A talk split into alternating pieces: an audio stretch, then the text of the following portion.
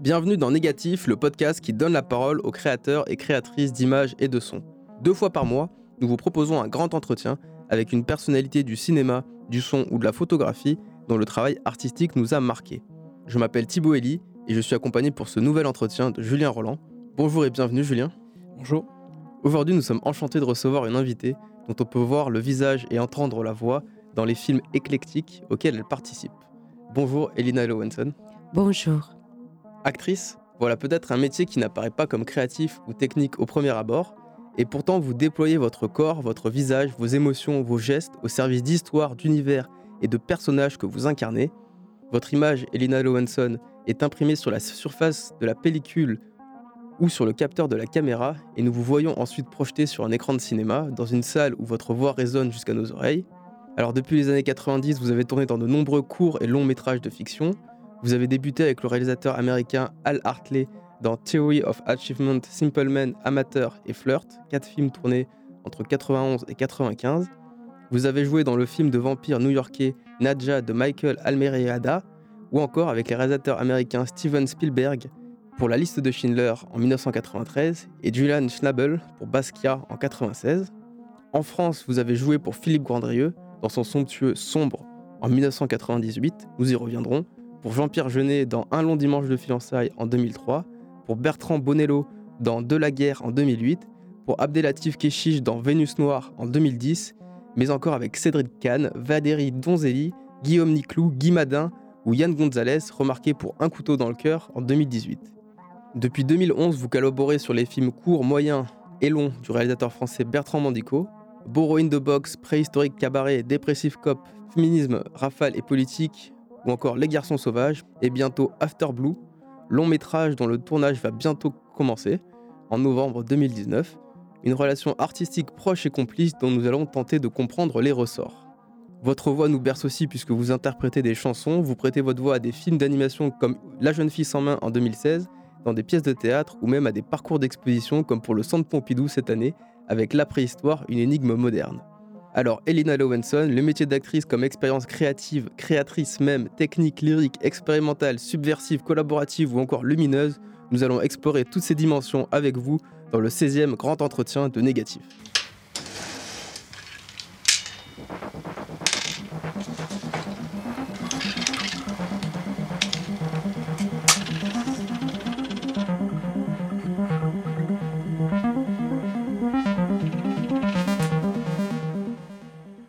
Toute chose, Elina Lowenson, est-ce que actrice serait le mot approprié pour décrire ce que vous faites dans la vie? Euh, Oui, quand je le fais. Oui, je dis je suis actrice ou comédienne. Euh, oui, c'est le mot. Et est-ce qu'il y aurait un mot qui pourrait venir compléter celui-là peut-être euh? hmm, Non. En fait, pas du tout. Je dirais jamais que je suis artiste. Je considère pas que et je me suis disputée avec des amis comédiens qui disent non, c'est pas possible, tu es autant artiste. Non, je suis dépendante du désir des autres. Et si j'ai la chance de rencontrer sur mon chemin des vrais auteurs, dont artistes, de leur œuvre, là, je suis juste, j'ai la chance en tant qu'interprète de faire un meilleur travail. Mais sinon, je suis vraiment euh, en quelque sorte artisane, actrice et euh, je suis au service euh, d'un scénario et je dépends d'un scénario et de, la réalisation de l'auteur. Donc euh, voilà. Donc moi j'ai dit je suis comédienne, actrice et c'est tout. Interprète?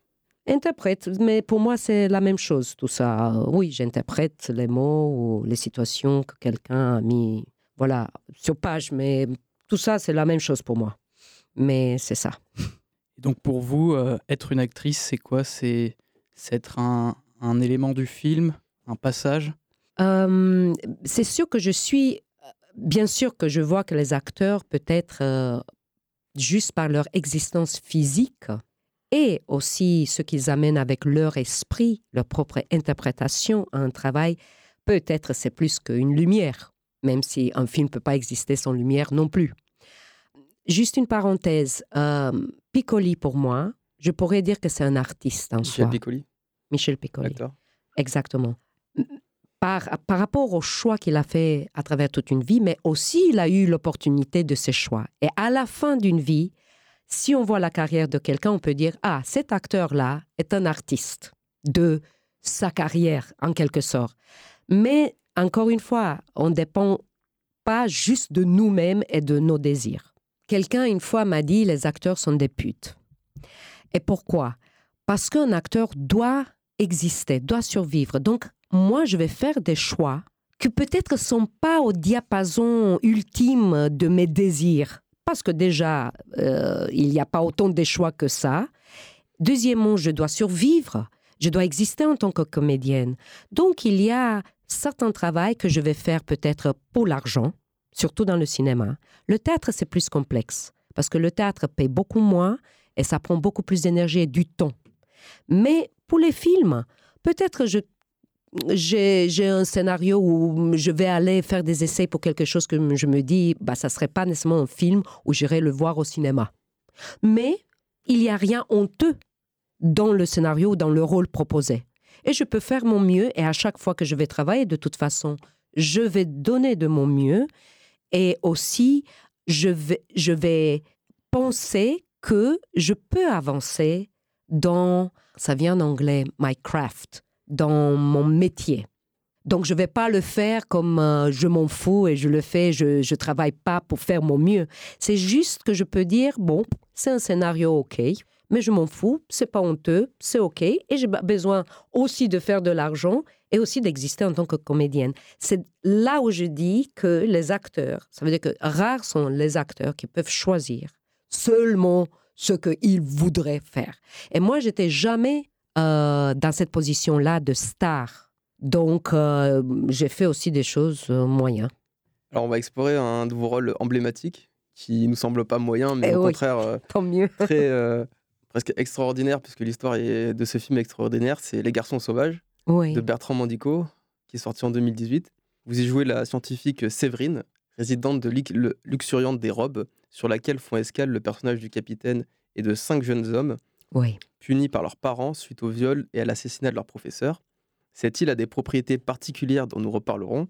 Mais d'abord, avez-vous rejoint ce projet des garçons sauvages dès son écriture? Si j'étais au courant, oui. Euh, dès son écriture, oui. Euh, bon, la plupart des gens le savent, donc euh, je, je travaille et je vis depuis maintenant des années avec Bertrand.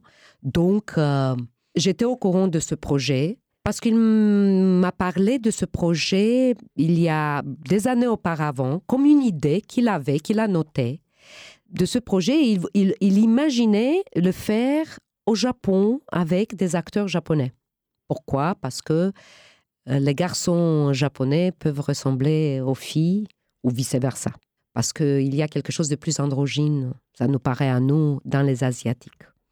Et donc, il imaginait ça. Euh, moi, j'interprète ça comme ça. Après, je ne sais pas pour d'autres raisons, parce qu'aussi, il aime beaucoup le cinéma japonais, mais il, imaginait ça. Donc, je savais cette ébauche d'idées.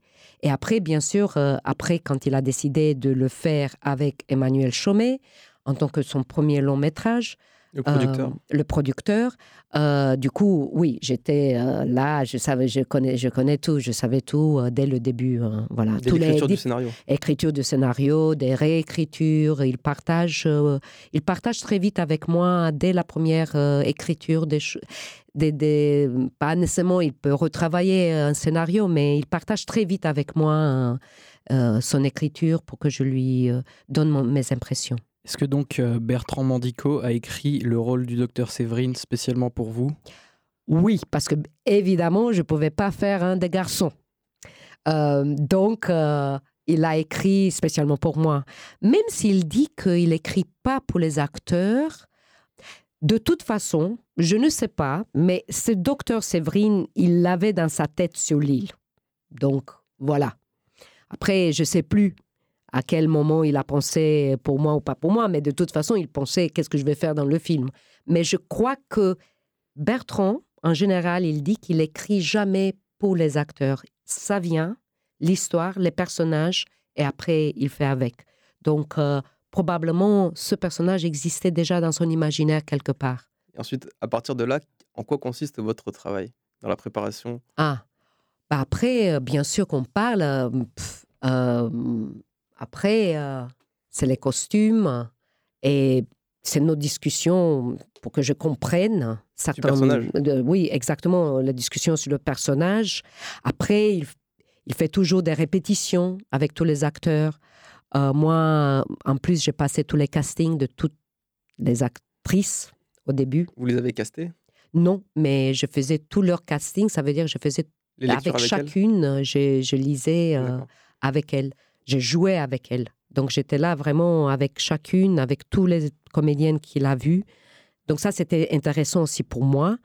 Euh, donc voilà, de toute façon, le travail consiste en ça, c'est-à-dire c'est la lecture du scénario et après, moi, je commence à travailler sur, sur le texte, j'ai les questions, je lui pose les questions et j'essaye de comprendre et d'imaginer le ton du personnage, la voix unique du personnage et en espérant que ça va être la juste. Et après, bien sûr, dans le travail avec Bertrand ou n'importe quel réalisateur, après, on est réajusté. Euh, le, le personnage donc du, du docteur Séverine, pour vous, euh, qui est-elle euh Hmm. Si vous deviez Hmm. l'expliquer à quelqu'un qui n'a pas vu le film. Ah ah. Euh, je. Euh, J'ai jamais pensé euh, comme ça en, en- en tant que travail de comédienne. Cette docteur Séverine, euh, on peut imaginer, elle le dit elle-même, euh, qu'elle était un homme à une époque. On peut l'imaginer que c'était un ex-capitaine elle-même et qui est arrivé sur cette île euh, hormonale. Elle a goûté aux fruits, aux plantes. Et c'est comme ça qu'elle a découvert les effets de la végétation et des, euh, voilà, des fruits. Elle s'est transformée en femme, malgré elle-même. Et euh, je crois que c'est quelqu'un aussi qui... elle, elle aime bien le business, faire du business. Je ne sais pas pourquoi elle a besoin de tous ces bijoux plus tard que le capitaine lui amène en échange de, services de l'île pour les garçons, pour les euh, dompter. Euh, parce que je ne sais pas qu'est-ce qu'elle va faire avec tous ces bijoux sur l'île. Mais bon, on peut imaginer que peut-être elle va les vendre sur eBay ou je ne sais pas quoi. Euh, mais euh, c'est aussi quelqu'un qui euh, a une certaine indépendance à force des choses et euh, une force et euh, une vision peut-être forte par rapport à qu'est-ce que quelqu'un doit être, peut-être. Je ne sais pas si je m'exprime bien. Est-ce que ce personnage était figé dès l'écriture du scénario ou est-ce que vous l'avez peut-être transformé, modelé en accord avec Bertrand Mandico Euh, je, je dirais pas figé, mais c'est vrai que tel que Bertrand écrit et imagine, le personnage sortira à peu près ce que lui, lui, il a mis sur papier. Après, bien sûr, il y a une reconstruction, une réinvention des choses, mais autour de, de, l'axe qu'il a mis en place déjà. Donc, on s'écarte jamais complètement comme waouh, quelle surprise, tu m'offres ça et je n'imaginais pas du tout ce personnage comme ça. Non. J'essaie de lui donner, de comprendre ce qu'il imagine et du coup, lui aussi en me connaissant, il euh, me donne euh, certaines choses ou pas, comme dans le prochain film où il veut pas voir des choses peut-être que j'ai fait euh, auparavant avec lui. Donc, voilà. Nous allons écouter un premier extrait du film. Votre premier dialogue, une séquence de retrouvailles entre Séverine et le capitaine. Pour ceux qui veulent la retrouver, c'est à la 51e minute, vers le milieu du film. So, William, still just one breast. I've been waiting for over two hours. I thought you were dead. Dead. Hm. I was watching your new recruits.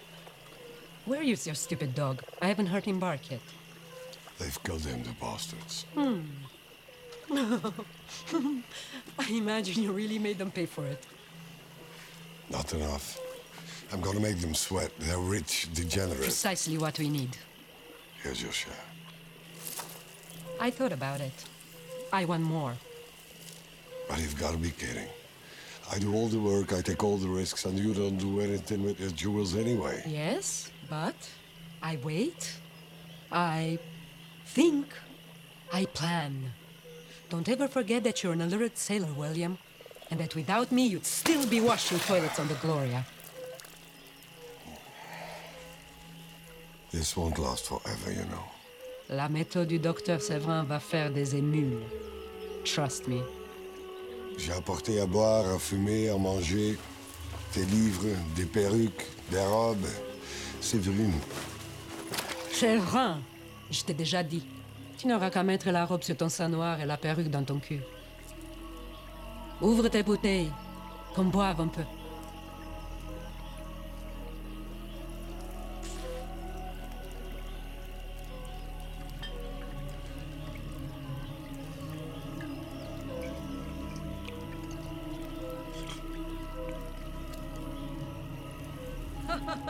C'est un personnage qui parle à la fois euh, français et anglais. Oui, comme moi.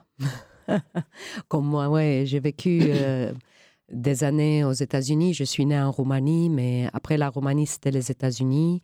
Et après la France, donc je vis ici depuis 23 ans. Donc, euh, et Bertrand, il aime beaucoup la musicalité des autres langues. Donc c'est pour ça aussi. Pas seulement parce que moi je parle anglais-français, mais il aime bien les accents et des autres langues. Euh, et il aime utiliser ça dans ses films. C'est intéressant quand je l'entends comme ça, sans, euh, sans l'image. Je me rends. C'était pas facile pour moi cette scène. C'était le début. euh, Vous l'avez tourné au début du tournage? Non, j'ai tourné une autre chose au début du tournage, mais il cette scène-là, c'était pas simple de trouver le ton et aussi dans la manière des dialogues que Bertrand écrit, il y a une, une musique plus théâtrale que du naturalisme pur et dur euh, qu'on a dans des films, dans des appartements et tout ça.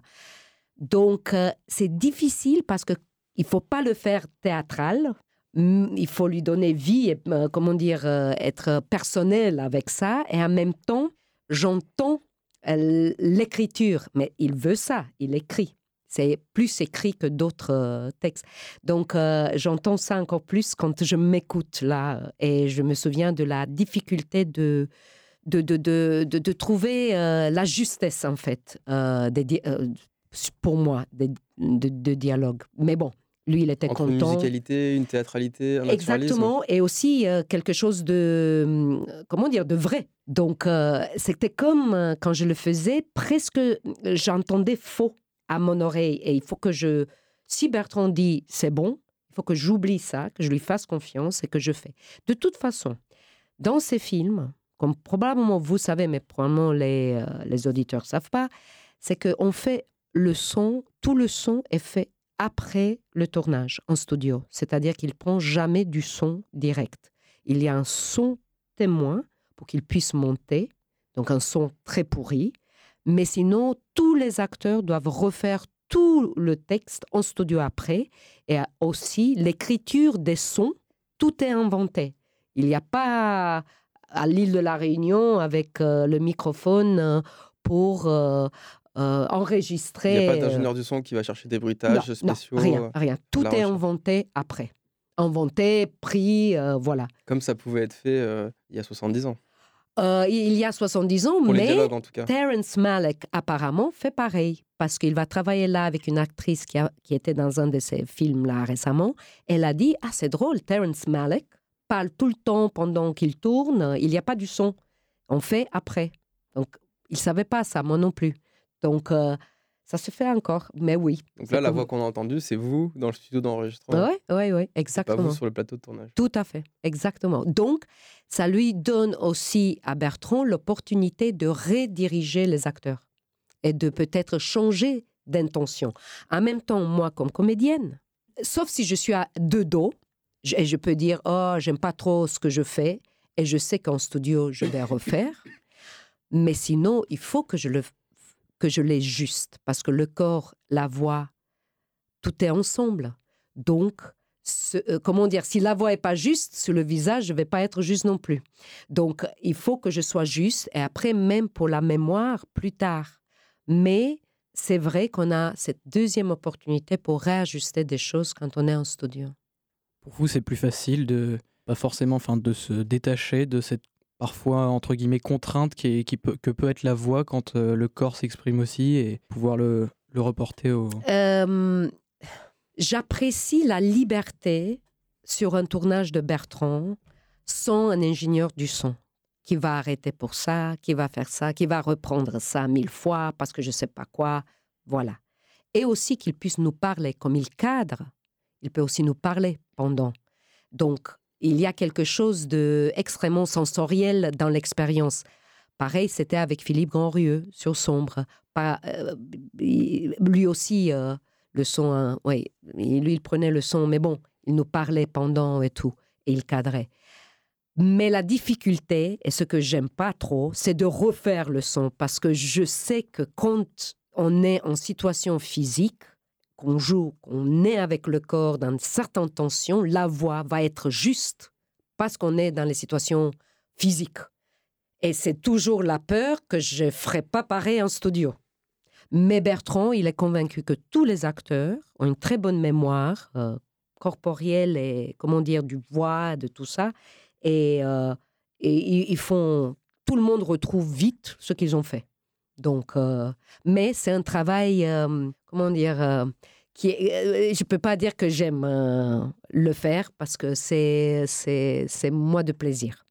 Lorsque vous arrivez le premier jour de tournage sur l'île de la Réunion, la vraie île de la Réunion, pour tourner une scène sur l'île des robes, celle de la fiction du film, comment se déroule très concrètement votre journée jusqu'à la première prise? Moi, je crois que c'est comme tous les tournages, sauf que peut-être Bertrand, euh, il est vraiment euh, avec les mains dans la boue ou en mettant des choses dans le décor. Il bidouille toujours et il refait, il réajuste, il peint, il, il est là dans le décor. Euh, donc moi j'arrive, on va au maquillage, au costume, et après on attend, on parle avec les autres c'est pareil, moi je dirais, comme des autres tournages. Il n'y a rien d'extraordinaire.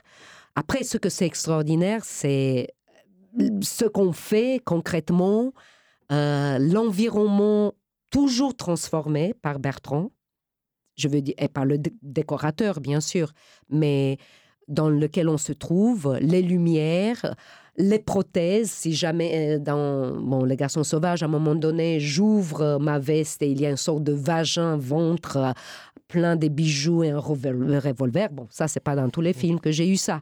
Des choses comme ça, oui, c'est plus spécial, je veux dire. Mais sinon, de toute façon, moi, je suis quelqu'un... Ah, bon, après, parfois, j'arrive quand je tourne pas nécessairement et je vais tourner en Super 8, euh, que j'ai l'intention de refaire pour le prochain, mais j'aurai moins de temps à tourner. Mais euh, je, je, tourne ce que je vois. Mais sinon, euh, non, non, c'est un travail. Il faut, moi, j'aime bien être concentré, donc. travail de répétition aussi? Oui, on répète bien sûr avant parce que comme il tourne en pellicule, on n'a pas beaucoup de prises. Exactement. Donc du coup, c'est dans deux prises trois parfois, mais vraiment au maximum. Euh, et aussi pour que lui, il retrouve ou qu'il décide vraiment les mouvements de la caméra dont il porte. Souvent, c'était porté à l'épaule, en tout cas. C'est lui qui cadre. Il n'y a pas d'opérateur qui cadre pour lui, en fait euh, Non. Euh, Pascal Granel, elle est la chef opératrice. chef opératrice qui fait la lumière.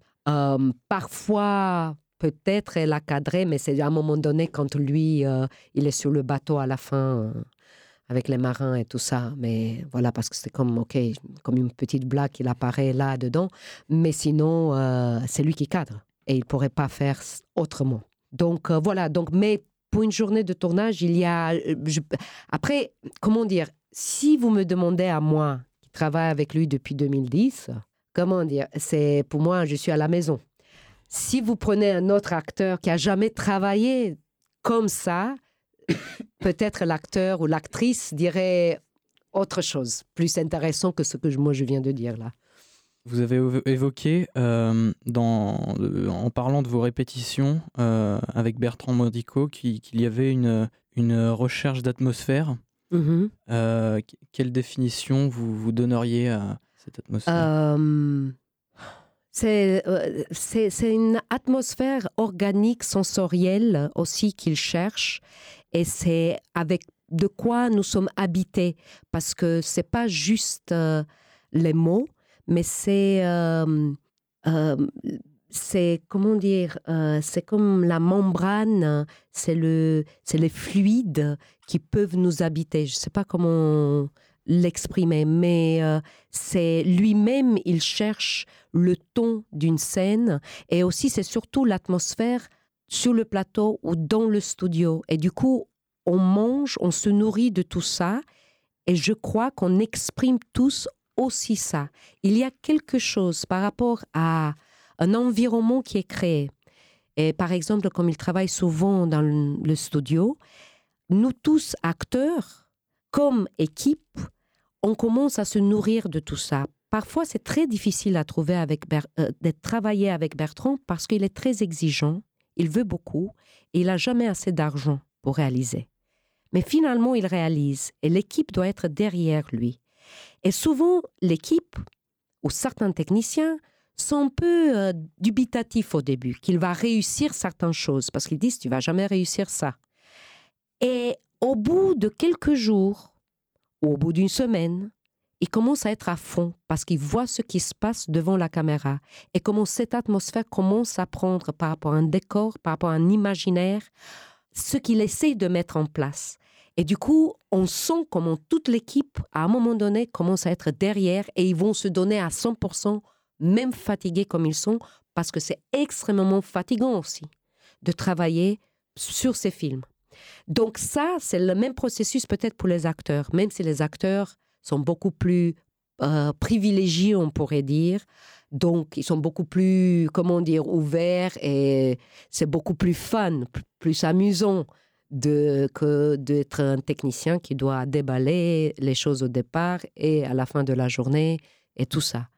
Donc, euh, mais nous tous, il y a une atmosphère mentale, sensorielle qui est mise en place sur le plateau et ça me rappelle pareil euh, avec le travail de euh, Philippe Grandrieux. C'est, c'est quelque chose de l'ordre qu'on on est comme possédé. De la transe presque. Exactement. Avec Philippe Grandrieux, encore plus, parce qu'il utilisait de la musique aussi et tout ça. Mais euh, et il était beaucoup plus souple parce qu'il y avait une action donnée par lui et c'était comme une sorte de continuation d'une action qu'on commençait même avant que la caméra commence à tourner. Et lui, après, il prenait la caméra et on commençait. Mais parce que c'était aussi de l'ordre plus d'improvisation. Avec Bertrand, il n'y a pas l'impro parce qu'il y a des scènes écrites comme Philippe Henrieux, mais c'est la différente manière de travailler. Il y a des scènes écrites, il y a un début, la fin, mais il y a quelque chose de l'ordre de euh, une transe pour lui aussi, et du coup, nous tous, on se nourrit de ça. Et quand il y a des mouvements de caméra plus, euh, comment dire, sophistiqués ou euh, des, euh, des plans séquences, il y a, bon, pour ceux qui ont vu, Boring the Box, il y a un très long plan séquence à un moment donné magnifique que moi, avec ma boîte sur la tête, je, je passe en montrant des différents personnages que Borovchek aurait pu euh, filmer. Et après, ça finit avec moi qui, je m'allonge sur terre, la caméra passe sous terre et ressort à un extérieur. Tout ça. Bon, après, moi, tout ce que je me souviens, c'est comment cette plan séquence et la durée du plan séquence est l'exécution de ça et comment tout le monde, pas que moi, mais Bertrand et le machinot et tout le monde derrière devaient suivre sur pellicule aussi. Donc pas de faute, parce qu'on ne peut pas reprendre comme ça facilement. Et là, c'est de l'ordre de trans. Et quand ça marche, c'est waouh, parce que on sent cette pellicule qui tourne. Et donc voilà, je suis de la vieille école, j'aime la pellicule pour la concentration et cet effet de transe qui n'est pas avec le digital. Parce que digital, oui, on peut le faire 50 fois et c'est tant mieux pour les acteurs, mais c'est pas la même concentration. Les gens ne sont pas aussi concentrés parce qu'ils savent qu'on peut reprendre, parce que ça coûte rien. Et euh, donc cet effet de trans ou de atmosphère, c'est aussi imposé par la pellicule. Et c'est très étrange ça, mais c'est ça fait vraiment un effet sur tout le monde. Est-ce que Bertrand Medico utilise aussi de la musique sur le plateau de tournage? Oui, parfois. oui, oui, oui. Est-ce qu'il y avait la musique de la bande originale? Je crois. Sur Les Garçons Sauvages? euh, Je crois que non. Parce que Pierre, il n'avait pas encore écrit. Mais je crois qu'il a mis de la musique de Pierre Desprats, qui est le musicien avec qui il travaille depuis Les Garçons Sauvages, sur Ultra Pulp, à un moment donné. C'est le court métrage. euh, Et, euh, le moyen métrage après. Euh, Les Garçons Sauvages. Je crois qu'il a mis à un moment donné de la musique qui a influencé. Il y avait un moment dans Ultra Pulp avec une sorte de créature monstre qui était un peu drôle parce que c'était pas tout à fait réalisé comme lui il aurait voulu. Et c'était un une sorte de truc. Quand elle est apparue Vimala dans ce costume, tout le monde rigolait.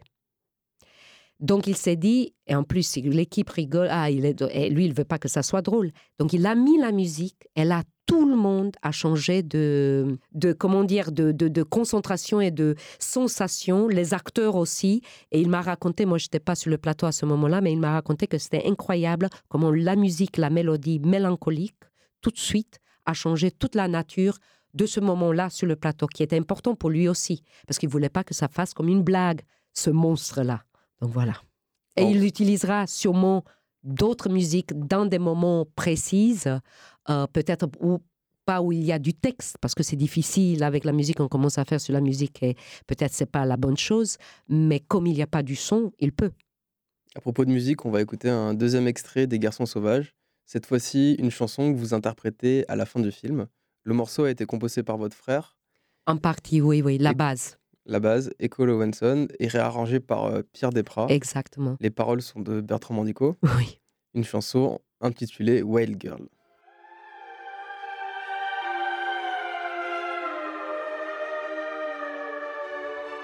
Si j'ai un conseil à vous donner, mesdemoiselles, ne soyez jamais vulgaire. I want to be a wild girl. Just wild girl on the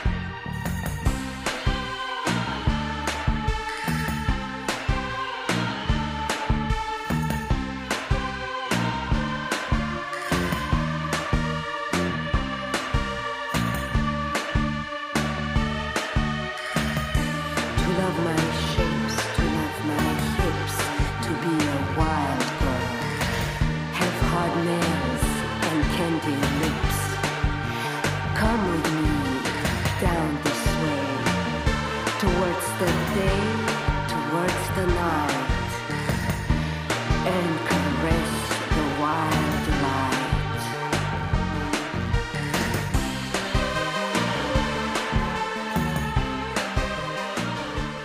Alors sur le travail spécifique de cette chanson, Elina Lo- Lowenson, comment faire entrer un personnage, un univers dans une musique? Ah, ça, c'est le... je- ça, c'est le réalisateur. c'est lui qui fait rentrer le personnage dans la musique, pas moi. Et Quand vous chantez, est-ce que vous, vous, vous aidez cette, euh, cette interprétation? Euh, de toute façon, euh, je le chante ou je le parle parce que déjà, c'était pas simple de. Enfin, voilà, le bon rythme, je sais pas quoi, mais bien sûr, avec une sorte de. La même, on pourrait dire, euh, voix, attitude euh, de Séverine. Dans le film, c'est clair que c'était pas nécessairement Elina, la manière de, euh, de, de, de dire, comment dire, ces mots-là, euh, de m'amuser avec. C'est vraiment avec la dernière phrase et c'est le même ton que Séverine euh, parle, chante aux filles, là, pour leur voyage. Qu'elle chante comme elle parle Séverine? Oui, elle chante comme elle parle. Mais là, je, Séverine parle plutôt qu'elle chante. hein. Parce que moi, je dis, je ne suis pas chanteuse. hein. Ni Elina, ni Séverine.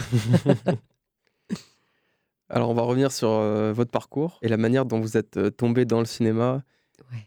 Vous êtes né en, en Roumanie, vous l'avez dit, et vous avez émigré aux États-Unis à l'âge de 14 ans. Oui. À partir de là, est-ce que devenir actrice, ça a été pour vous une vocation ou un hasard? Pas un hasard. Déjà, je ne crois pas dans le hasard, mais pas un hasard. C'était une vocation.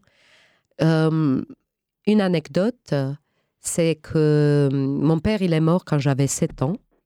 Et j'étais triste, bien sûr. Encore plus triste que j'allais être vue comme orpheline. Et je me souviens que quand ma mère me l'a dit, parce qu'il est mort à l'hôpital, et je ne suis pas allée à l'enterrement. J'avais 7 ans, j'avais de l'émotion. Je suis allée devant le miroir et je commençais à pleurer. Et comme je commençais à pleurer, tout de suite, j'ai commencé à jouer un monologue inventé devant le miroir, comme j'étais une comédienne qui devait pleurer. À 7 ans, je disais pas je veux être actrice un jour. C'est venu comme ça. Donc moi, je pense que c'était déjà en moi à ce moment-là. Ou une autre anecdote, quand j'ai vu Mary Poppins autour de mes âge, je crois, euh, en Roumanie, euh, j'ai pleuré après le film et ma mère m'a demandé pourquoi tu pleures et moi je disais je veux être la petite fille dans le film. Donc c'est deux choses premières qui Après, aux États-Unis, à 14 ans, euh, j'ai très vite, je savais que je pensais, oui, je veux être comédienne. Et il y a eu deux choses importantes, deux, euh, deux concours que j'ai passés, que j'ai eus, qui m'ont donné la confiance. Donc, un concours qui était pour euh, passer un mois avec une compagnie de théâtre de New York, mais on passait le mois ailleurs dans une université, comme une sorte de stage intensif de jeu pour, des jeunes de 14 à 17 ans, 15, 10, par là, du lycée. Ils choisissaient 30 étudiants sur tout l'État de New York et moi, sans avoir pris euh, des cours, j'ai fait euh, deux monologues. Ma mère a envoyé le VHS. Ils m'ont convoqué à New York pour les essais. Je l'ai fait et j'étais choisie. Ça, c'était une première, euh, comment dire, qui m'a donné confiance que j'avais quand même quelque chose. Et la deuxième, c'était quand j'avais 17 ans, donc mon dernière année au lycée, où c'était un concours sur tous les États-Unis, où 30 étudiants allaient être choisis, envoyés à Miami pour encore des essais, pour éventuellement de l'argent. Ben, J'étais choisie parmi les 30. Et je suis allée à Miami où même j'ai gagné le troisième prix qui était 500 dollars. Et ça, c'était le deuxième que je me suis dit, bon, tu es pas complètement aveugle, tu vas pas dans la nature comme moi, je veux aussi être actrice. Je pensais au théâtre, pas au cinéma forcément. Et j'ai eu la chance parce que ma mère, elle était ballerine en Roumanie, professeure de ballet. Donc malgré tous les peurs de qu'est-ce que tu vas faire avec ta vie et comment tu vas gagner de l'argent, et en plus aux États-Unis, avec un accent, personne ne te connaît, tu n'as pas des, des connexions. Elle m'a jamais dit de tout ça, et ni à mon frère qui plus tard est devenu musicien, jamais. Et ça, j'ai eu la chance, parce qu'elle m'a donné la confiance que je peux essayer en moi. Donc, c'était une vraie euh, désir euh, d'ailleurs, de l'intérieur d'ailleurs. Et donc, j'ai suivi et j'ai eu la chance, bien sûr, de pouvoir vraiment faire. Avec des rencontres au début, aux États-Unis? Euh, la première rencontre importante, c'était Travis Preston, qui est venu en tant que professeur et metteur en scène. Donc, premier rôle que vraiment j'ai joué dans le cadre de l'université, New York University c'était Ophélie dans Hamlet. Et après, j'ai continué à travailler pendant des années au théâtre avec Travis Preston. Grâce à Travis Preston, j'ai rencontré Hal Hartley. Deuxième très importante rencontre, parce que Hal, il était à une époque son étudiant à l'université, à une autre université. Il était étudiant en cinéma. Et Travis, il enseignait euh, le jeu pour les réalisateurs. Donc moi, je, pense que tous les réalisateurs devraient... Hein? La direction d'acteur Exactement. Euh, tous, ils devraient passer par là ou même essayer eux-mêmes pour savoir qu'est-ce qui se passe dans l'acteur, parce que la plupart des réalisateurs sont techniques. Ils savent pas. Euh, ça, c'est une parenthèse, mais ils te disent euh, ce qui s'est passé avant et après, comme moi, je ne savais pas dans le scénario, mais c'est bien toujours d'être rappelé, mais c'est pas ça qui fait la direction d'acteur. En tout cas, donc, Hal, il est venu plusieurs fois me voir sur scène, dirigé par Travis, et c'est comme ça qu'il m'a proposé un premier court-métrage, donc Theory of Achievement, et après un premier long-métrage, Simple Men. En fait, euh, c'était ça mon début dans le cinéma, parce que sinon, je ne savais pas, j'avais pas d'argent. Comme j'ai dit, j'avais un accent et il y a des milliers et des milliers de jeunes acteurs qui veulent être euh, reconnus, connus, euh, ou même avoir un agent pour les représenter à New York. Et donc, voilà. C'était mon début. Mais j'ai commencé avec le théâtre, que j'ai continué après, que j'ai eu aussi la chance de continuer même en France. Et euh, le cinéma indépendant des années 90 de New York. Est-ce que vous vous souvenez d'un premier film qui vous a marqué, euh, de la première fois que vous êtes euh, allé au cinéma? Ah, ah. Bon, J'ai déjà dit le Mary Poppins, mais un autre film. hmm. Oui, c'est drôle parce que j'ai la, j'ai une parallèle avec ça. c'était pas au cinéma, c'était à la télé en Roumanie. Mais j'ai une parallèle avec Bertrand Mandico parce que lui, souvent, il raconte euh, euh, le cinéma, la comment le désir de cinéma était né avec la frustration du cinéma parce que ses parents, euh, dans des moments de climax d'un certain film à la télé, ils l'envoyaient au lit. Je ne sais pas si les planètes de singes, c'était pour lui la planète de singes, mais pour moi, c'était la planète de singes qui m'a énormément marqué un après-midi. J'étais en Roumanie, donc plus jeune que 14 ans. Et je me souviens que j'étais happée par, euh, par les singes qui sont arrivés. Ma grand-mère ou ma mère est apparue, a éteint la télé en m'envoyant que non, c'est pas le moment de regarder la télé. Je crois que plus que le cinéma aussi, c'était la télé en Roumanie qui montrait des très bons films le soir. On n'avait que deux chaînes et que la télé commençait à 19h ou 20h, noir et blanc. Et une chose, un souvenir précis avec mon père, parce que j'ai pas beaucoup de souvenirs avec lui, c'était qu'on regardait des westerns et lui, il nous lisait les sous-titres. Et je crois que ça, ou La planète de singes, beaucoup plus que le cinéma plus tard.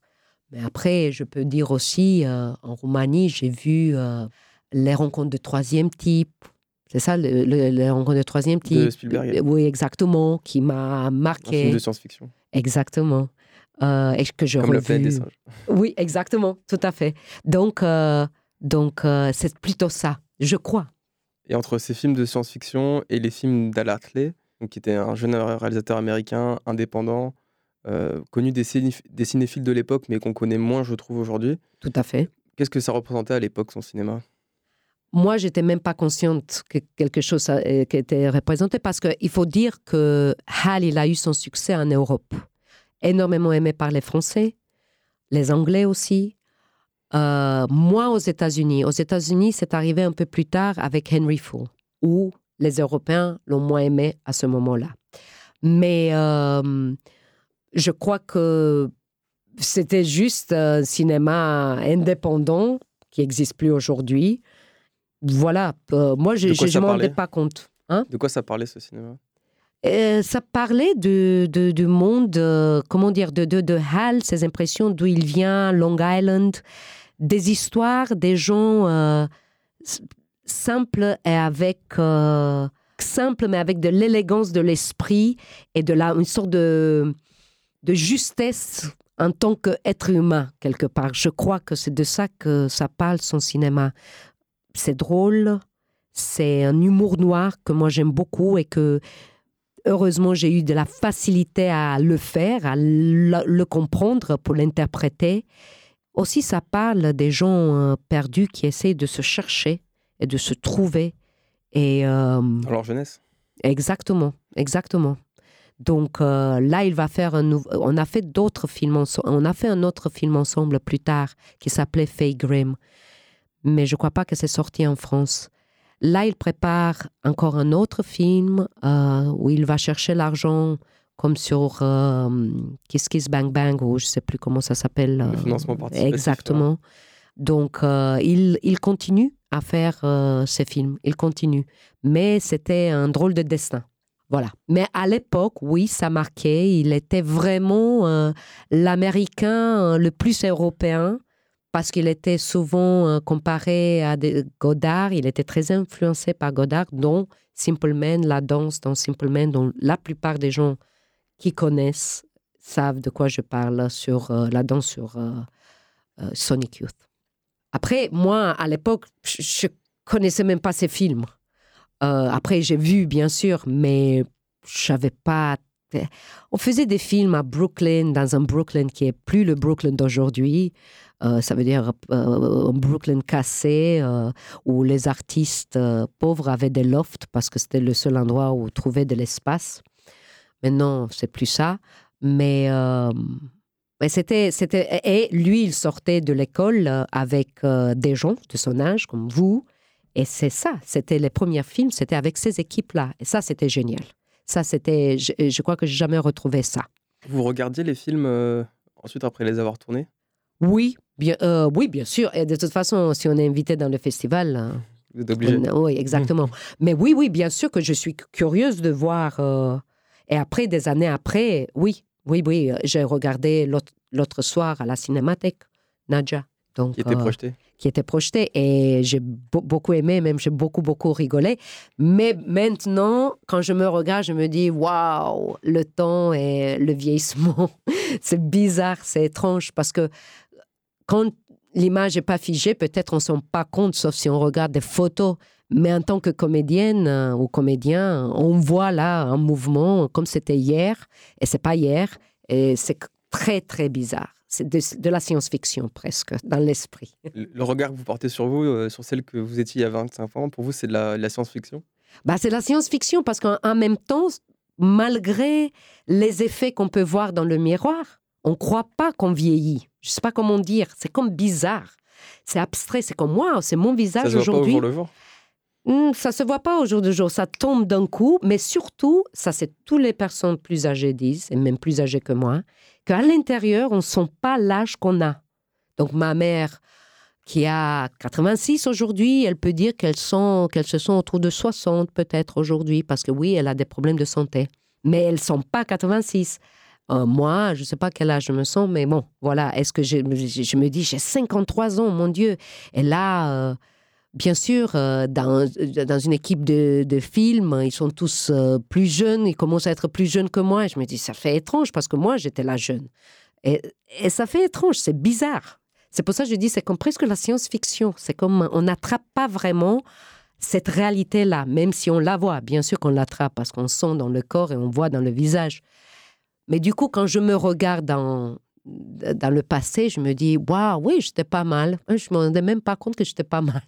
Vous avez des rôles différents en fonction de votre âge aussi Oui, ça... va être de moins en moins en fonction de mon âge. euh, Il n'y aura pas tellement de rôles. euh. Mais c'est vrai que avant, euh, je faisais plutôt euh, la femme fatale, ingénue, et maintenant des personnages parfois encore plus intéressants où je essaye de me soucier moins du regard de la caméra sur mon visage, ce qui n'est pas évident, hein, c'est pas simple, mais je me dis, je vais pas essayer de me cacher, mais je vais vraiment montrer ce que je suis, qui est pas facile, mais ça me donne une liberté de jeu que j'avais pas quand j'étais plus jeune.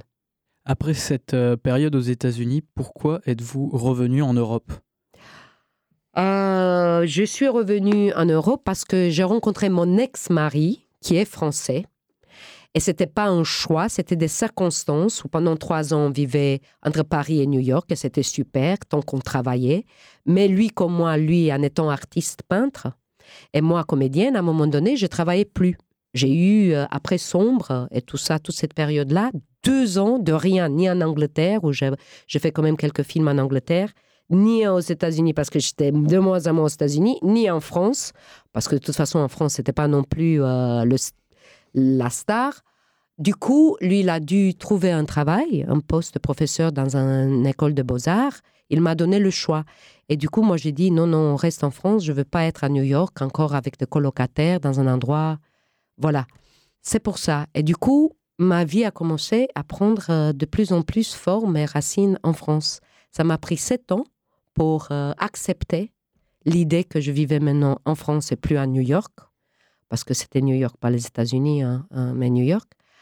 Et après la séparation euh, avec euh, Philippe, donc mon ex-mari, je savais de toute façon que j'allais rester en France. Ma vie est en France maintenant, tout est ma communauté. C'était dur parce que ma communauté était à New York et euh, des, amis et le travail. Donc c'était dur de trouver parce qu'à un certain âge, même si je commençais ma vie en France vers 27-30 ans, c'est beaucoup plus dur à créer ça. Donc ça m'a pris le temps, mais maintenant je l'ai et j'ai plus aux États-Unis, sauf quelques amis. Mais voilà, euh, ma vie est ici. Un de vos premiers films en France, c'est Sombre, on en a déjà parlé Oui. un peu, qui est sorti en 1998. Alors pour le décrire, c'est un peu compliqué. C'est un film qui expérimente euh, de nouvelles formes cinématographiques, sensorielles, à partir d'une histoire euh, en apparence minimale, mini- minimaliste. Alors on vous a préparé un petit texte où c'est Philippe euh, Grandrieux qui décrit, qui parle du film. Et donc, on va vous écouter euh, le lire. C'est ça le mouvement. Faire que ça circule entre la lumière, le paysage, le cadre, les corps, les acteurs, le grain de leur voix. Faire que ça se tisse, se noue avec l'histoire.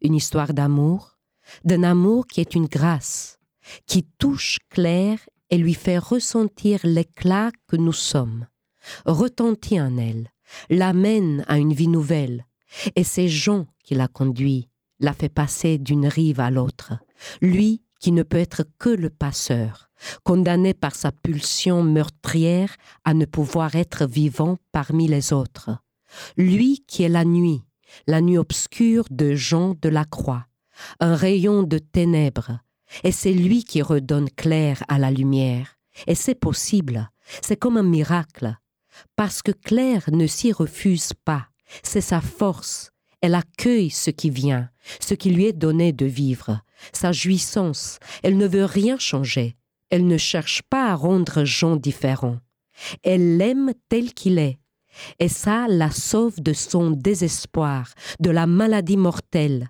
et c'est le mouvement du film. Jean la rend au monde. Celui qui donne la mort la rend à la vie vivante. Très bien, hein, c'est super comme texte. Il nous, j'ai jamais, je connaissais pas ce texte. Il accompagnait la présentation du film à la Cinémathèque euh, française en, en 2018. Nous, on avait résumé le film en disant que Jean, qui est joué par Marc Barbet, voyage sur les routes de France, attaque puis tue des femmes, et votre personnage, Claire, est la femme qu'il fait arrêter de tuer en quelque sorte. En quelque sorte, parce qu'il tue encore une Voilà. autre. Hmm, Après. Et donc, euh, comment êtes-vous arrivé sur ce film? D'où est née la rencontre avec, ah euh, ouais, non.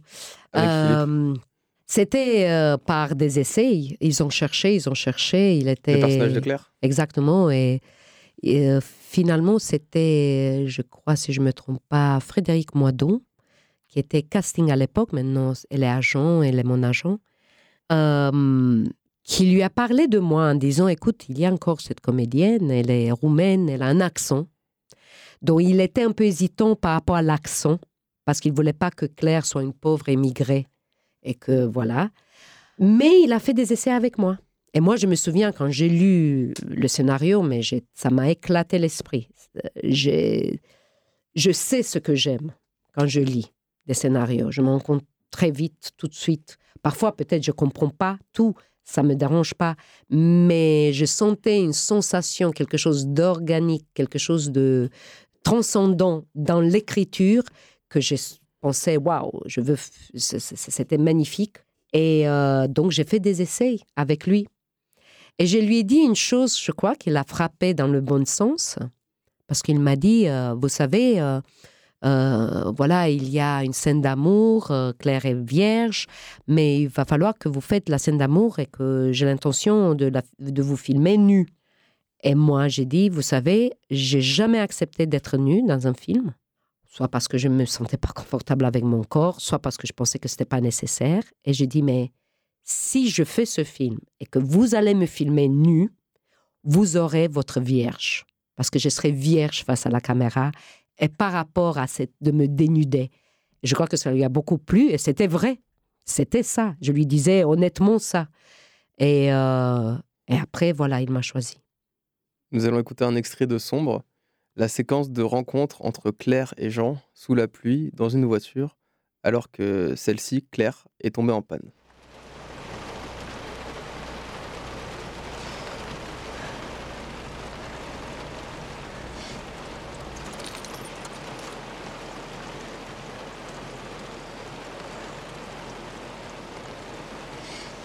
Comprends pas, je veux lui freiner. Je suis très ennuyée sur la voiture de ma sœur. Elle doit m'attendre.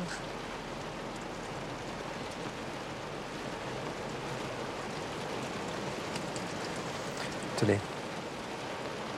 Pour vos cheveux.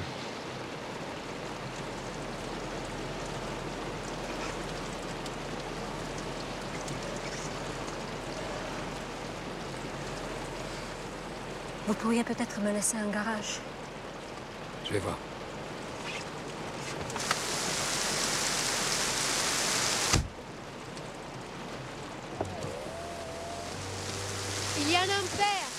Ouvrez-vous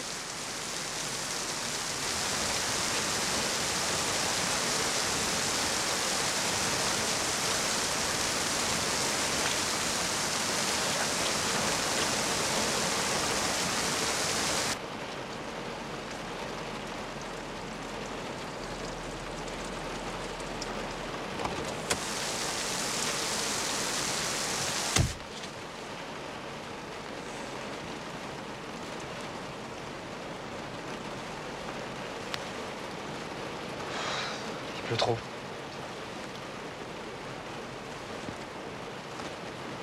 Ça vous ennuie si je fume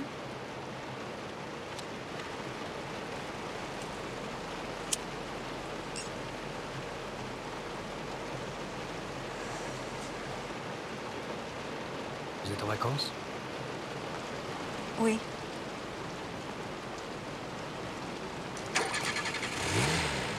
Je vous raccompagne. Sombre, euh, c'est un film où il y a finalement peu de dialogue. Comment passe l'expression d'une actrice et d'un personnage avec si peu de paroles? Encore mieux. Moi, je préfère pas avoir beaucoup de texte. Et euh, je trouve que c'est plus intéressant, en tout cas hum, pour moi, en tant que comédienne, de, de euh, parler sans parole. Je trouve que dans l'extrait, je me dis, mon Dieu, je parlais vite. hein. Je ne sais pas pourquoi je parlais si vite. Peut-être je ne me sentais pas confortable tout à fait et je voulais faire, euh, soi-disant, naturel. Mais euh, c'est comme je parle trop vite. Je me dépêche trop pour dire bien euh, les mots. Mais euh, euh, pour moi, euh, il y a des grands acteurs du film muet qui sont incroyables et intouchables par, par rapport à des acteurs qui peuvent parler pendant tout un film hein, aujourd'hui. Il y a certains qui sont des grands. Et donc, moi, j'ai toujours aimé ça. Et à à une époque, les gens disaient que je pouvais être dans un film muet. Et ça euh, c'était comme un compliment pour moi. Si je peux euh, donner autant de, euh, de, de matière et d'émotions et d'états euh, justes sans les mots, c'est génial. Mais ça, ça dépend pas de moi, ça dépend du scénario, comment le scénario est écrit. Il y a un rapport à la langue aussi dans, dans le dialogue. Euh, le français, vous l'aviez appris aux États-Unis ou vous l'avez appris en France? Non, surtout en France. J'ai appris un petit peu en Roumanie, après un petit peu au lycée aux États-Unis, mais entre le lycée un petit peu et après en arrivant en France, c'est vraiment en parlant et c'était dur au début. euh, euh, c'était dur. Donc, il y a toujours quelque chose où je, comme je suis pas allée vraiment à l'école ici, la syntaxe c'est pas tout à fait correct tout le temps. Donc, quand j'apprends un texte qui est correctement écrit, c'est comme je réapprends comment bien parler. Donc, du coup, c'est un peu toujours étranger. Je sais pas comment dire, c'est comme toujours un peu de décalage. Bien sûr, c'est plus facile aujourd'hui, mais j'ai toujours l'impression que j'ai besoin de plus de temps d'apprendre et de être confortable avec les mots en français dans ma bouche qu'en anglais. Qu'est-ce que ça veut dire pour vous dialoguer avec un autre acteur? Écouter l'autre acteur, c'est ça. Surtout l'écouter. C'est-à-dire, euh, quand il parle, vous l'écoutez et vous pensez pas forcément à ce que vous allez dire ensuite? Euh, surtout, exactement ça. Il faut vraiment qu'on écoute parce que si on l'écoute pas, on est sur nous-mêmes et on va jouer mal et on va se soucier de comment on est. Mais si on se donne, si on s'abandonne dans l'autre en espérant que l'autre est bien, hein, parce que s'il est mauvais, ça aide pas. Euh, mais en espérant ça, euh, du coup, on va être moment par moment. Euh, ça veut dire que je, vais être dans le moment présent le plus possible sans anticiper quelque chose. Donc pour moi, c'est l'écoute euh, de l'autre, en fait, et de m'oublier. Donc du coup, bien sûr que j'oublie pas parce qu'il y a la phrase qui va arriver, mais j'anticipe pas cette phrase ou je me soucie pas comment je vais faire ma phrase quand il va finir sa phrase. Ça, c'est le pire, bien sûr. Ça m'est arrivé de penser ça, mais ça veut dire que j'étais vraiment mal partie là. et avec l'autre et avec moi-même. Qu'est-ce que ça change pour vous en tant qu'actrice de jouer dans un film à la forme plus expérimentale? En l'occurrence, euh, par exemple ici, où le film est- un côté assez laconique, peu de dialogue, que dans un film euh, plus traditionnel. Je crois que pour moi, Euh, tout est une question aussi de l'écriture du scénario. Si le scénario est fort, si c'est bien écrit, même, même traditionnel, ça nous donne les indices tout de suite à l'acteur d'interpréter et de se sentir confortable avec ces mots-là. Après avoir dit ça, parce qu'il y a des grands films des années, euh, une période des années 60-70 français magnifiques, on peut dire traditionnels, mais ils sont pas tout à fait. Ça veut dire que si c'est pensé le film, si c'est pensé le cadre et le scénario, traditionnel ou pas traditionnel, je m'en fous. Si on parle en général des films traditionnels d'aujourd'hui, oui, je préfère le soi-disant expérimental, mais ne sont pas expérimentaux, les films sombres ou les films de Mandico. Je m'énerve quand les gens disent Ah oui, Bertrand Mandico avec son cinéma expérimental. Ce n'est pas expérimental. Les gens qui disent ça, ils savent pas qu'est-ce que c'est le cinéma expérimental. Bertrand Mandico a euh, une histoire. Dans le, le cinéma expérimental, il n'y a pas d'histoire. C'est de la forme pure. Donc, du coup, je ne sais pas pourquoi ces gens-là, ils sont des gens vraiment, euh, comment dire, des- pas des gens de la rue, ce sont des gens du cinéma ou je ne sais pas quoi, ou des présentateurs qui disent dans le plus tôt. et- pourquoi vous pensez, vous, pourquoi vous pensez qu'ils disent cinéma expérimental quand il ne s'agit pas d'un cinéma expérimental? Vous qui vous êtes jeune. S'ils connaissent pas forcément le. Vous pensez ça, Oui. qu'ils connaissent pas forcément. Et du coup, c'est comme ils ont besoin de des cases. Ils sont trop habitués à des formes euh, plus classiques. euh. Et mauvaises, probablement. Je sais pas, moi. Classique, mauvais. C'est pas ça. Mais c'est pour ça que je me, je me dis toujours, mais euh, c'est c'est bizarroïde pourquoi ils utilisent ce mot. Mais si on parle comme ça, oui, je préfère le cinéma expérimental, c'est clair. Parlons un peu de votre rapport à la lumière. Quelle matière est-ce que c'est la lumière pour une actrice? Euh, bah, oui, c'est une matière, c'est. euh, Qu'est-ce que je pourrais dire d'intelligent? C'est l'air qui entoure. C'est l'air qu'on respire, cette lumière. Bien sûr, c'est ultra important. Euh, parce qu'en fait, ça nous baigne, actrice ou acteur. hein. Après, actrice, parce qu'on peut penser euh, à la beauté d'une femme ou je sais pas quoi. Mais pour un homme, c'est aussi important. C'est pour l'acteur, parce que ça nous protège et ça nous met dans un périmètre. Ça nous plonge dans, le, dans un espace dont il y a ce périmètre où on peut commencer à inventer, imaginer et vivre autre chose que juste euh, nous-mêmes. Ça nous aide à euh, transcender, euh, comment dire, la normalité de notre propre corps sur un plateau. On est ailleurs. Et moi, je suis très sensible à la lumière. Je sais quand la lumière est bonne. Je dis pas au chef opérateur, ajuste la lumière euh, sur ce côté-là ou ce côté-là, comme certaines actrices surtout peuvent le faire. Euh, non, mais je sens, si la lumière est juste, ça va aider mon jeu. Donc, je sens cette manière, matière-là et euh, je sais que je suis influencée par ça. Et je sais que aussi j'ai le plaisir d'être dans la lumière euh, et d'être filmée, même avec l'âge. C'est une amie à moi très proche qui m'a dit ça. Elle s'appelle Nathalie Richard, actrice magnifique aussi. Elle m'a dit, ça se voit, Elina, que tu aimes être filmée. Elle, a, elle sent C'est ça. important. Exactement. Elle sent comme je me donne, euh, euh, comment dire, comme je me abandonne euh, à la caméra, à la lumière, si je, si je suis dans un environnement où je me sens confortable.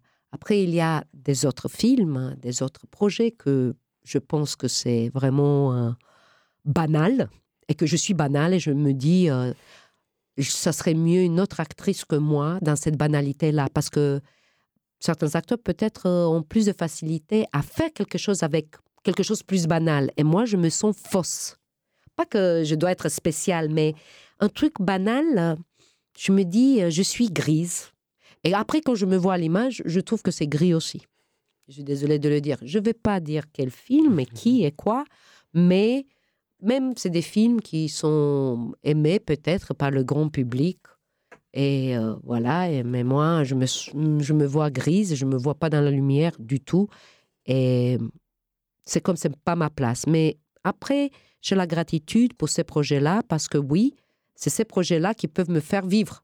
Voilà. Et pas les projets de Bertrand Mandico, je ne sais pas qui d'autre, pour le moment en tout cas. Mais je ne sais pas. Sur la lu- lumière, j'ai une question. euh, Est-ce qu'il y a un décalage entre euh, l'espace lumineux qui est créé par le chef opérateur sur le plateau de tournage et ce qui va être euh, vu par le spectateur sur la pellicule? Mm. Est-ce que l'atmosphère va peut-être être bonne pour vous, mais se rendra mal ou sera moins juste sur le film final?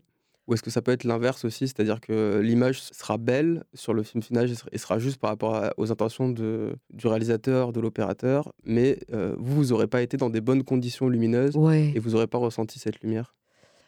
En même temps, il faut que je dise, c'est euh, que je ne suis pas tout le temps consciente de la lumière non plus. De- si on va tourner euh, dans des forêts ou je sais pas quoi, ils vont faire ce qu'ils peuvent. euh, ça dépend des lumières. Non, moi je crois, c'est comme le scénario. Si on sent juste, ça va être juste après. En disant ça, il y a aussi l'étalonnage et plein des autres euh, éléments.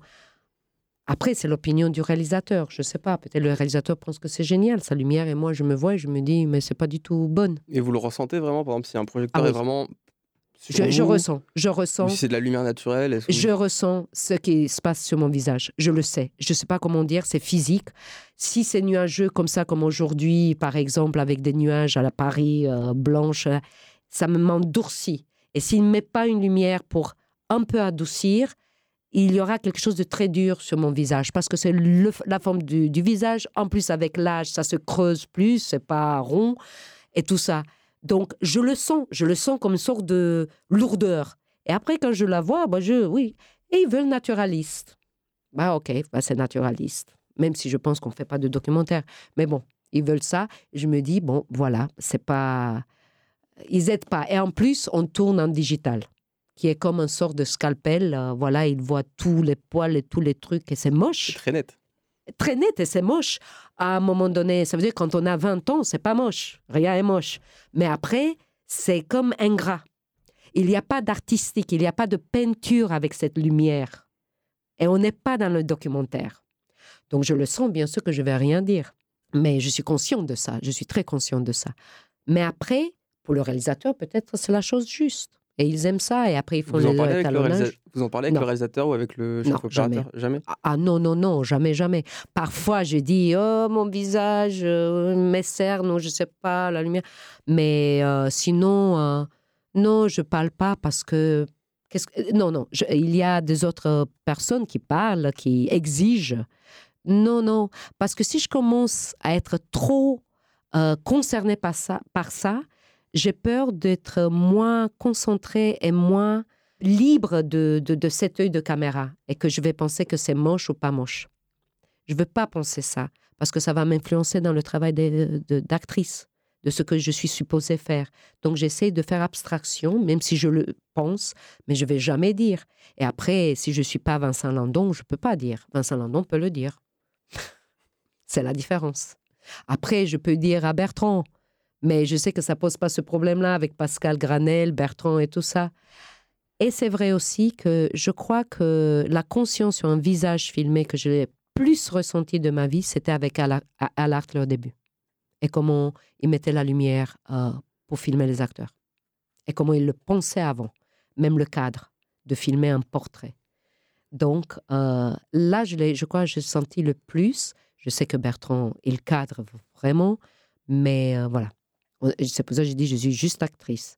Si j'étais auteur de mon propre travail ou mes exigences, peut-être ça serait différent.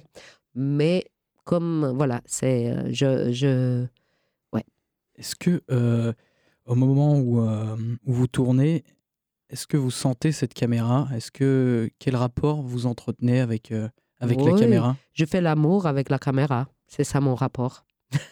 non, mais c'est vrai. C'est comme euh, James Dean, hein, je sais pas moi, mais euh, la caméra, c'est le public et j'adore. Et je me laisse, je m'abandonne, je fais l'amour avec la caméra. Comme dans euh, Même si je regarde euh, Cabaret. Cabaret, exactement. The camera penetrates me. It tra- the camera penetrates me. It travels, sliding down into my bowels, like a motorcycle covered in feathers. So soft and fast. It knows the way, it knows where it needs to get to. Freely, it moves forward within my private chambers, faster and faster. Oh, oh, I feel it threading its way through. It hugs the moist walls. It straightens up and then it twists. Watch carefully. Now it's moving beyond the organs to the source of all origins, deeper and deeper into the meanderings of life, there where no one dares to venture, at the center of the earth, there at the bottom of the cave, watching us.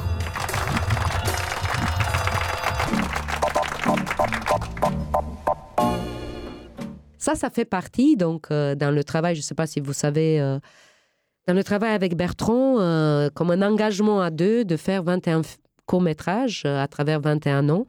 Il a choisi 21 parce qu'il aime le numéro 21. Et de faire un court-métrage par an pendant 21 ans. On avait préparé une citation qui est dans Ah. le coffret DVD où vous dites faire un film durant 20 plus un an, le dialogue d'un cinéaste et d'une actrice, créer un double de E à l'écran, des doubles de B derrière la caméra. Chaque morceau de film agit comme une trace de sa propre histoire. Ensemble, on raconte notre double à l'écran. C'est beau, ça. C'est moi qui ai dit ça?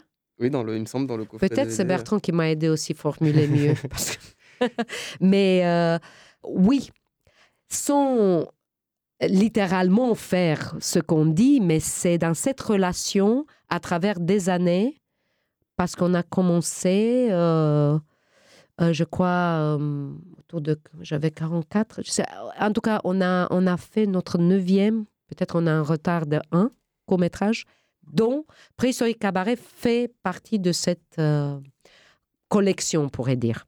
Du coup, ça ne veut pas dire que je dois, oh, quand je dis je fais l'amour avec, ce que je regarde dans la caméra, mais je sens la caméra. La caméra, c'est un autre personnage.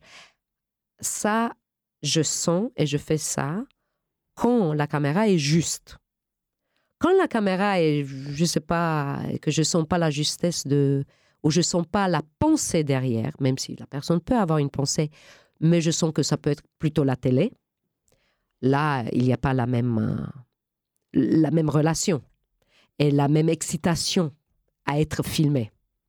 Mais quand je sens que le cadre est pensé et c'est comme ça soutient le moment psychologique de ce qui se passe, là, euh, c'est magnifique parce que c'est ça le cinéma en fait, c'est ça le public. Donc c'est pour ça que j'aime et je suis très consciente et c'est comme un personnage, surtout quand le réalisateur cadre, comme le cas de Philippe Grandrieux ou Bertrand Mandico. Et là, c'est vraiment notre personnage dans la scène. Diriez-vous que le cinéma est un dialogue amoureux pour vous? Un dialogue entre qui et qui euh, Ah, justement. Ah. Euh, parfois, entre l'actrice et la réalisatrice ou le réalisateur, parfois, euh, bah, le cinéma, c'est aussi un- comme un champ de bataille et de misère, de douleur, je crois. Mais euh, ça peut être aussi un dialogue entre euh, le personnage en moi et moi. Probablement. J'ai jamais pensé. hmm. Je le pense comme ça maintenant. Vous développez une série de 21 courts-métrages en 21 ans avec Bertrand Mandico, donc. Réflexion sur les états corporels de l'actrice et la fiction. Par quelle crise, par quelles urgences nos corps sont-ils traversés? Bah, je ne sais pas si je vais bien répondre à cette question, mais euh, je crois que c'est le besoin, c'est la crise, c'est le besoin, l'avidité de créer, de pouvoir encore créer. Euh, je sais pas. C'est, ça devient, tout le monde dit ça, que ça devient de plus en plus dur pour le cinéma. Donc bonne chance à vous si vous voulez faire du cinéma. C'est vrai. euh, apparemment, c'était plus simple avant. Je crois que c'était plus simple quand je suis arrivée en France. Il y avait plus d'argent pour un premier long métrage qu'aujourd'hui. Moins de critères pour plaire à je sais pas qui et quoi. Et je crois que M. Macron a dit qu'il y a trop de cinéma. Donc je suis d'accord avec lui.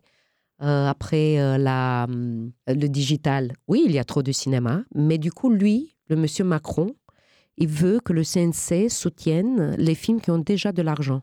Donc ça veut dire que pour les auteurs, pour ceux qui n'ont pas la télé ou les films, voilà, qu'est-ce qu'ils vont faire? Donc tout le monde dit que c'est de plus en plus dur. Euh, donc peut-être c'est cette urgence-là dans ces 21 courts-métrages-là qu'on fait, parce qu'on ne demande pas l'argent, c'est avec notre propre argent, avec des petits moyens ou un peu plus gros moyens. Même on était aidé par, euh, par exemple, on a tourné à New York, euh, le s'appelle The Return of Tragedy, le retour de tragédie, euh, qui n'est pas encore prêt. Euh, on l'a tourné à New York. Bertrand voulait le tourner aussi à New York avec des acteurs new-yorkais. On était aidé par deux personnes qui nous ont donné l'argent pour pouvoir faire. Donc il y a quelque chose de cette euh, volonté de faire malgré tout et de continuer, même si c'est difficile, de vomir les idées pour euh, Bertrand euh, à chaque fois. On f- encore une année, il faut faire un autre film. Comment on le, fait Lui, il commence à être un peu plus connu. Comment on va demander que les autres soient gratuits? Parce qu'on n'a pas l'argent, nous, en fait. Mais on va le faire, on va continuer. Peut-être c'est cette urgence-là. Mais euh, maintenant, comme je vis avec un réalisateur, je vois toutes les étapes, toutes les étapes de la conception du film, la production, après, les ventes, euh, la distribution. Euh, et c'est euh, c'est horrible. En tout cas, moi, je prends. Il, faut vraiment vouloir. C'est entre la vie et la mort. Sinon, personne survit. Ou certains vont pas survivre par rapport à toutes les choses à dépasser et vouloir faire créer dans le cinéma parce que ça demande plus d'argent le cinéma que peut-être euh, peut-être faire des peintures. Donc euh, tout ça c'est peut-être euh, là, je sais pas, peut-être. Ah, Nous allons écouter un dernier extrait de Féminisme, rafale et politique, court-métrage qui fait partie de votre série, de votre euh, catalogue euh, De 21 de 21 films. films. You like him, but he hurts you. He hurts you, your lover. You don't know why he hurts you.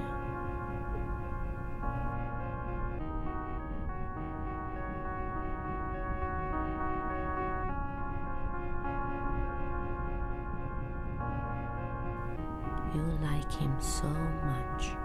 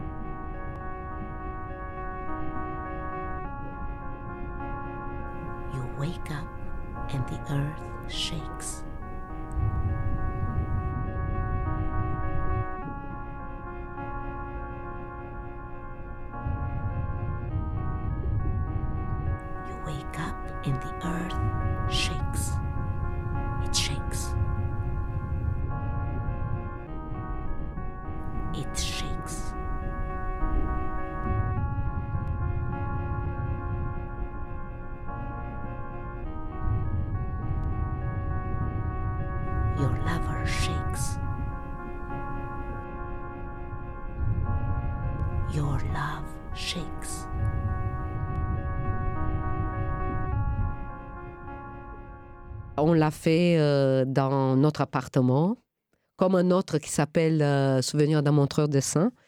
Et euh, sur une pellicule, une caméra qui, je sais pas, ça sautait à un moment donné. Donc lui, il a mis des bruits comme des bruits de volcan, je sais pas quoi, pour que ça, ça fait du sens que ça saute.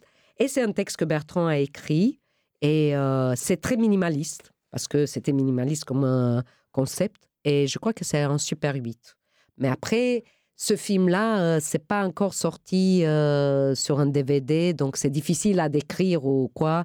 C'est, euh, il, faut, le voir. C'est pour moi un film plus à être peut-être montré dans des contextes d'exposition ou des choses comme ça. Du coup, celui-là, c'est plus expérimental, je pourrais dire. Voilà. Là, je peux dire plus expérimental.